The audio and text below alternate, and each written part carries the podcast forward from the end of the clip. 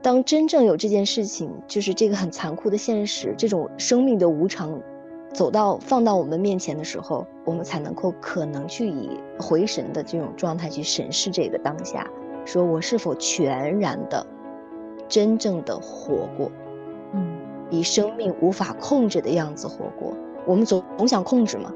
就以我们的控制形式去控制它的形态，不要这样。但是生命的无常、死亡这件事情，就是告诉我们：当你的生命如果失控了呢？以它失控的样子存在的时候，你如何活？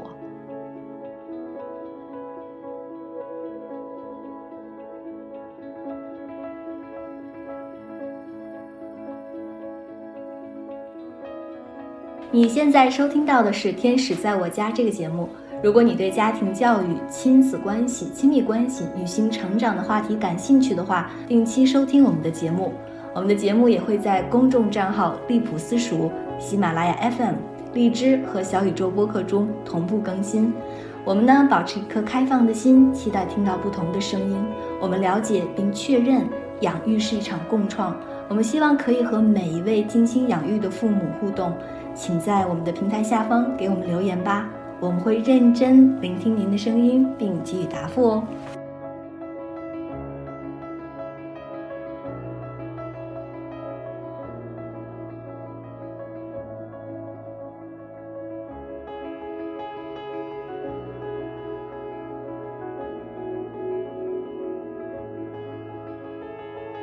Hello，大家好，欢迎收听新的一期《天使在我家》，我是 DL。Hello，大家好，我是知月。我们这一期想聊的话题有点沉重，就我们也知道，就是在我们中国航天这个坐飞机这件事情上，从来没有听说过的有飞机失事的事儿，至少我有生之年这是第一次。我当时我记得我还是在做美甲，然后我就听别人在那里说新闻，我没太听清楚，我以为他在说国外的事情。然后我做完了以后看那个手机的时候，满屏都是。然后我那一刻，我突然不知道，就很诧异。怎么说呢？就比较刻意的把手机就放下了，不想看任何关于这方面的报道。嗯，但你还是会好奇，就是这种矛盾的这种感觉。对，嗯。你当时知道了以后是什么样的感受？我是第二天早上才是知道，哦，有这样的一件事情发生。然后我跟我先生说：“这真的吗？”他说：“对呀，你都不知道吗？”所以我在面对这个事情的时候，嗯，你说的好奇我有，我总想知道有没有人有可能性。嗯嗯嗯，曾经有过人问我，就是我很好的朋友，他要大我几岁嘛，他就问我说：“你是否可以坦然的面对死亡？”我说是啊，我是可以的。我现在回想起来，嗯，我觉得不是因为无惧，是因为无知，就是你不知道那意味着什么，所以你才不害怕。当你更更多的去理解，每一次去触及到你内心的时候，你才真正的去跟他有对视的机会。但是我们都很避讳死亡这个话题，因为它会有恐惧。另外一方面也是我们，嗯，本身我们中华民族它的一种文化吧，就是谈死亡的时候感觉都很晦气，呃，总觉得这一两年就是很不安定，战争、疫情，包括我们身边的人，当你的至亲突然间就是离开你的时候，其实你才真正有机会去面对这件事情。这种突然而至的、猝不及防的，其实最考验我们，就是如何去很好的去了解我们跟他之间的关系，这件事情对我们，嗯，意味着什么？今天可能很多我们的同胞都在因为这一件事情而，嗯，可能有好奇，呃，可能很关心，也可能有抱一线线的希望，我们都很想知道到底发生了什么。所以我们这期话题其实更多的是我想聊的哈，就是我想跟大家去探讨的是，精油这件事情，我们如何去面对自己活着这件事儿？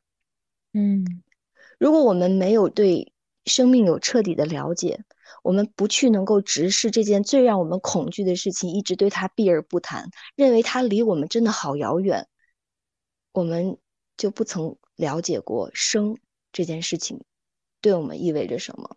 我们都喜欢谈生，因为生意味着吉利。曾老就是曾仕强，他曾经还说：“你看生这件事儿，有生孩子、生宝宝这件事儿多吉利呀！大家都会去记得那孩子的生的那几十几分。”几秒钟，这个时间对于他来说，就是他的就在天地之间的这么一种诞生的这种气运。但是很多人都不去谈离开这个世界的那一刻的具体时间。我们的身边发生了这么这么多的事情，才让我去感觉到说，哦，原来他就是与我同在，而我怎么样以一种我能。直面他的态度去面对他，所以我突然间就想到了一个点，就是对于我们的生命而言，我们这么恐惧的东西，同样其实是被创造出来的，同样是也是一种造物的创造。我会和我的孩子谈死亡，我我想跟大家去分享这件事儿，因为我我其实，在我们家庭里，嗯，就是很多人就会说啊，怎么跟这么小的孩子去谈这件事儿？在我孩子两岁的时候，我的姥姥就离世了，也跟他度过了一段很长一段时间，所以他还是对这个太太是有记忆的。当时是什么情境？我只记得我说过一些话，他很清晰的把这个东西描述出来，让我觉得很释然。他说：“妈妈，嗯，你也会离开吗？”我说：“对，就像太太会离开姥姥，我也会离开。呃，就是死吗？”我说：“是的。”嗯，他说：“姥姥呢？”我说：“也会。”那我会死吗？我说：“你也会死的。”他说：“但是妈妈，你知道吗？”他说：“嗯，就是会循环。”他说：“会生，会循环。下一次我还可以做你的宝贝吗？”他说：“你还可以做我的妈妈吗？”就那一刻，你会知道，原来其实他自己会有一个内循环。那个对话还是挺让我震惊的。我想总结是什么？我们发生了这么多事情，然后呢，我在用我们最近经历的这样的一种悲痛的事件——死亡。审视着我们该自己如何向死而生，如何的去活着。嗯嗯，你这样一说，我就感觉就我们从小到大挺欠缺这一方面的。对，大家是是不会去公开去讨论死亡这件事情所带给大家的一个影响。我爷爷去世的时候，看到我爸。就是哭的样子，但我当时应该还很小，上小学，我完全没有任何痛苦的感觉。然后大家都在哭，然后我就非常不能理解，然后我就跟小伙伴们出去玩儿，因为我跟我爷爷也不是就是经常来往这种，我们就是周末去跟大家一起，嗯，吃个饭什么。嗯，然后我当时会有一种内疚，我当时努力着。想一下，尝试去哭出来，尝试去扮演一个我很痛苦的这种一个角色，但我当时真的一点都不难受。嗯，对，我我是有同感的。嗯，所以我们在很小的时候，可能都不知道这样是一种感觉，因为它距离我们太过遥远。我们的小孩都是这样的。嗯，对。我我曾经有过很痛苦的时候，对，我想分享的是，就是在我们痛苦至极的时候，我们都会有想要不由自主向死亡求助的这样的一种心理。嗯，就是很多我们现在有抑郁症的患者什么都会觉得那是一种解脱，我我们觉得这样的话就痛苦就结束了。在死亡面前，我们如此恐惧的一个死神面前，我们都可以这样去交托，就这样的把自己的生命放弃掉，然后呢，去看回看我们自己对待自自己的生命的样子，我觉得是很残酷，是很残忍的。嗯嗯，所以我我在最关系最最激烈的时候，嗯，我是有过这样的想法的，非常真诚的跟大家讲。然后我妈妈对我说过一句话，她说：“你知道生命有多珍贵吗？”她说：“我从来都不敢想这件事情，因为她是我的妈妈，把这么珍贵的东西给了我，我一定要好好好好的去受用。”他说：“我从来都不敢动这个念头，因为我觉得我特别珍惜这一次的机会。”是他这句话让我彻底的知道了我对我自己是如此如此的不负责任，所以回过头来我才会去问自己。我们该如何去过活？在一行禅师的一本书里，就是正念啊，他讲到，他说奇迹是什么？就是奇迹，就是在大地上行走。我们总以为我们要去创造更多的成功，更多的绚丽的生命精彩瞬间，但是我们不知道，就是活着本身就已经是一个奇迹了。就是一粒种子，如果是说它发芽，它生出了杆儿，然后呢，它长出了果实。它就不是种子了吗？就是这个种子的所有形态，所有这一切的东西都在这个玉米杆上。或者我们换一句话说，就是这个植物它所承载的一切都是这个种子给它的。我们现在身上所拥有的一切，都是我们的祖先、我们的母亲、父亲给我们的。所以，我们更应该去想的是，我今天活出来的样子是如何过活的样子，以及如何对待我的样子。其实，换句话说，就是如何对待我我们祖先的样子。所以，生的意义在于什么呢？不只是我们自己。我们今天会说，哎呀，要活成自己的样子，要为了自己自己为先的时候，其实我们总是一种割裂的方式，就我们就忽视了一件很重要的事情，就是我们的祖先。以何种方式在我们的身上延续？我们不仅仅是自己的生命，也有很多前人的承载。我的母亲给我的一个很重要的生命教导叫做：“你现在拥有的这一切，它不只是你的。”这一句话点醒了我。很多生命用他们的消失，用他们的方式在提醒我们说：“你现在所拥有的一切，你将如何对待？如何珍视它？”所以，其实今天我们再去聊生的这件事情的时候，那如何好好的活，以及如何活成生命该有的样子，去绽放，如实的去绽放，我们就提这个这几个简单的问题，用这件事情去思考，我们去如何面对自己延续的生命和人生。我们要问的第一个问题，去问问自己，就是你是否真的真的爱自己现在的样子？现在自己的样子，包括自己的身体的外貌、形态、精神状态，我们每天是否能够花一些时间停下来，停下来去看看自己？当我过度去消费自己的身体，持有手机，然后呢去吃一餐饭，或者是我们去每天熬一个通宵，我们是否去谢谢他与我们同在？我最近体会到了一种爱惜是什么？爱惜叫填坑式的爱惜，就是当我们爱惜自己样子的时候，我们总是填这个洞。比如说，过多的担心和焦虑，然后所以我的身体去受损了。那所以我以什么样的方式呢？就是以运动的方式，或者是去以以吃更好的餐的方式。无论你在外面去找什么样的方式去填补，然后呢，你会发现它的消耗速度是赶不上它的填补速度的。因为这个洞一直需要被填，如果这个洞不再有洞了，其实你不做任何事情，它就是这个样子的。这个洞是什么呢？是需要我自己去花时间去真实的去看，说我这个洞对于我来说意味着什么。这个就是我们要去问的自己的一个真正的问题，就是你害怕什么？你恐惧什么？你是否真的去爱你现在的样子？我们在是否早上醒来的时候能够跟自己好好的打个招呼？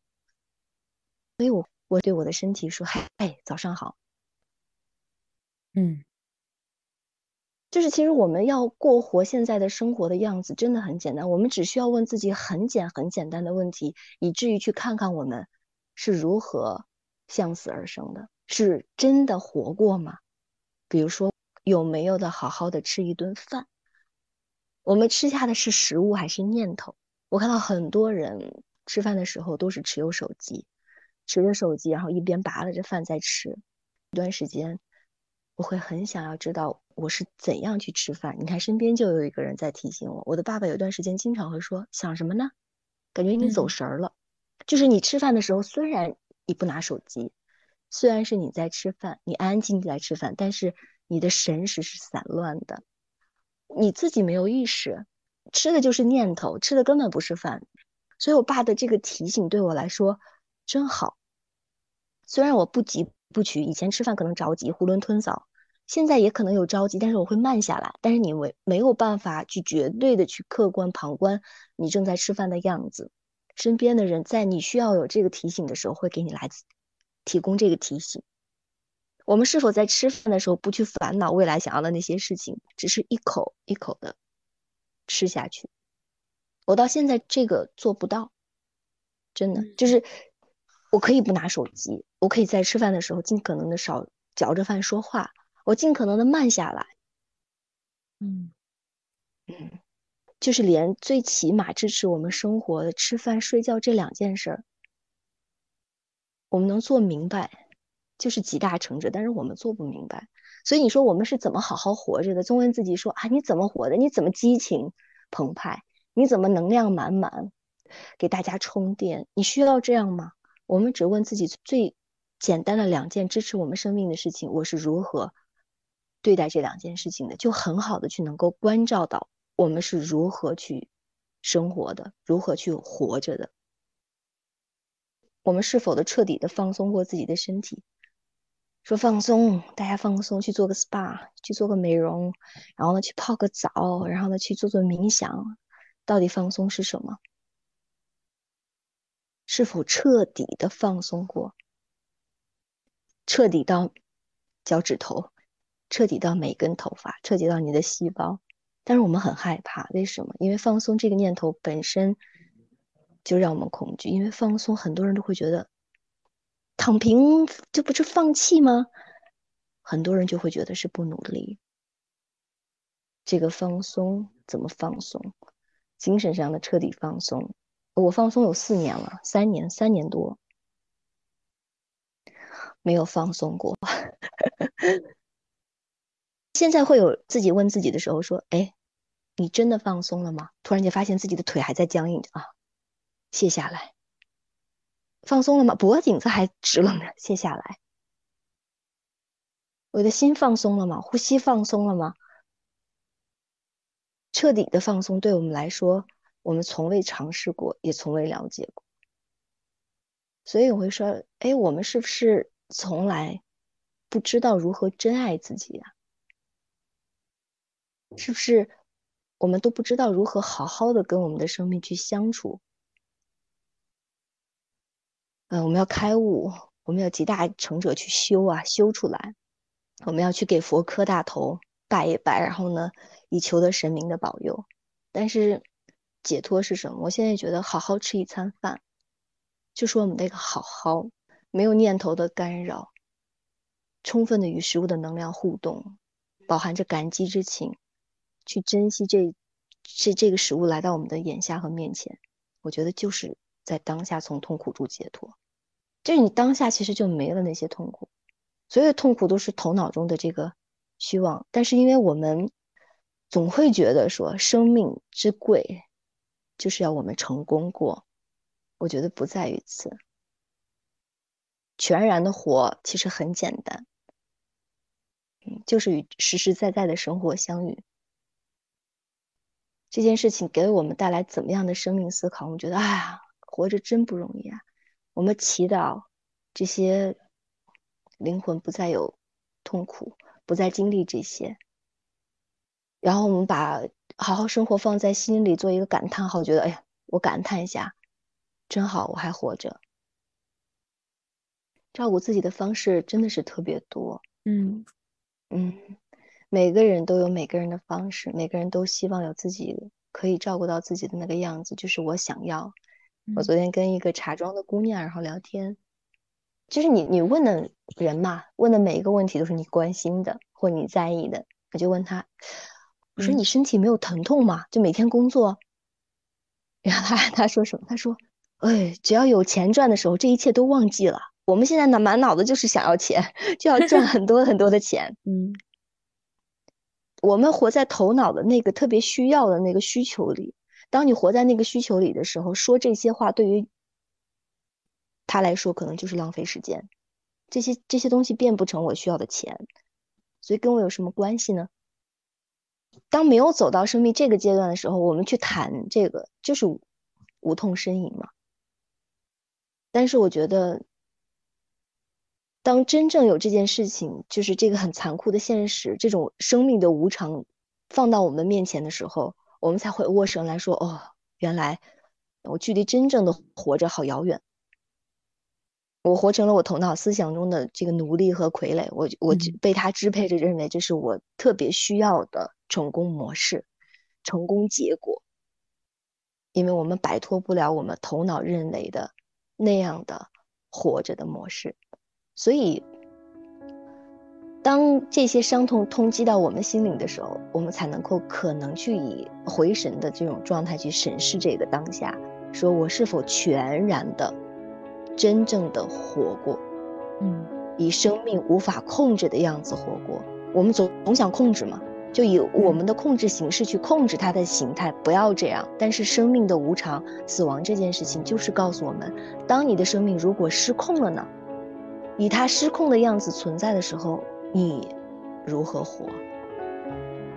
所以，其实这个今天的这期录录的这个主题和内容，嗯，的确很沉重。但是沉重之余的话，它会给我们的生命带来一丝的轻快。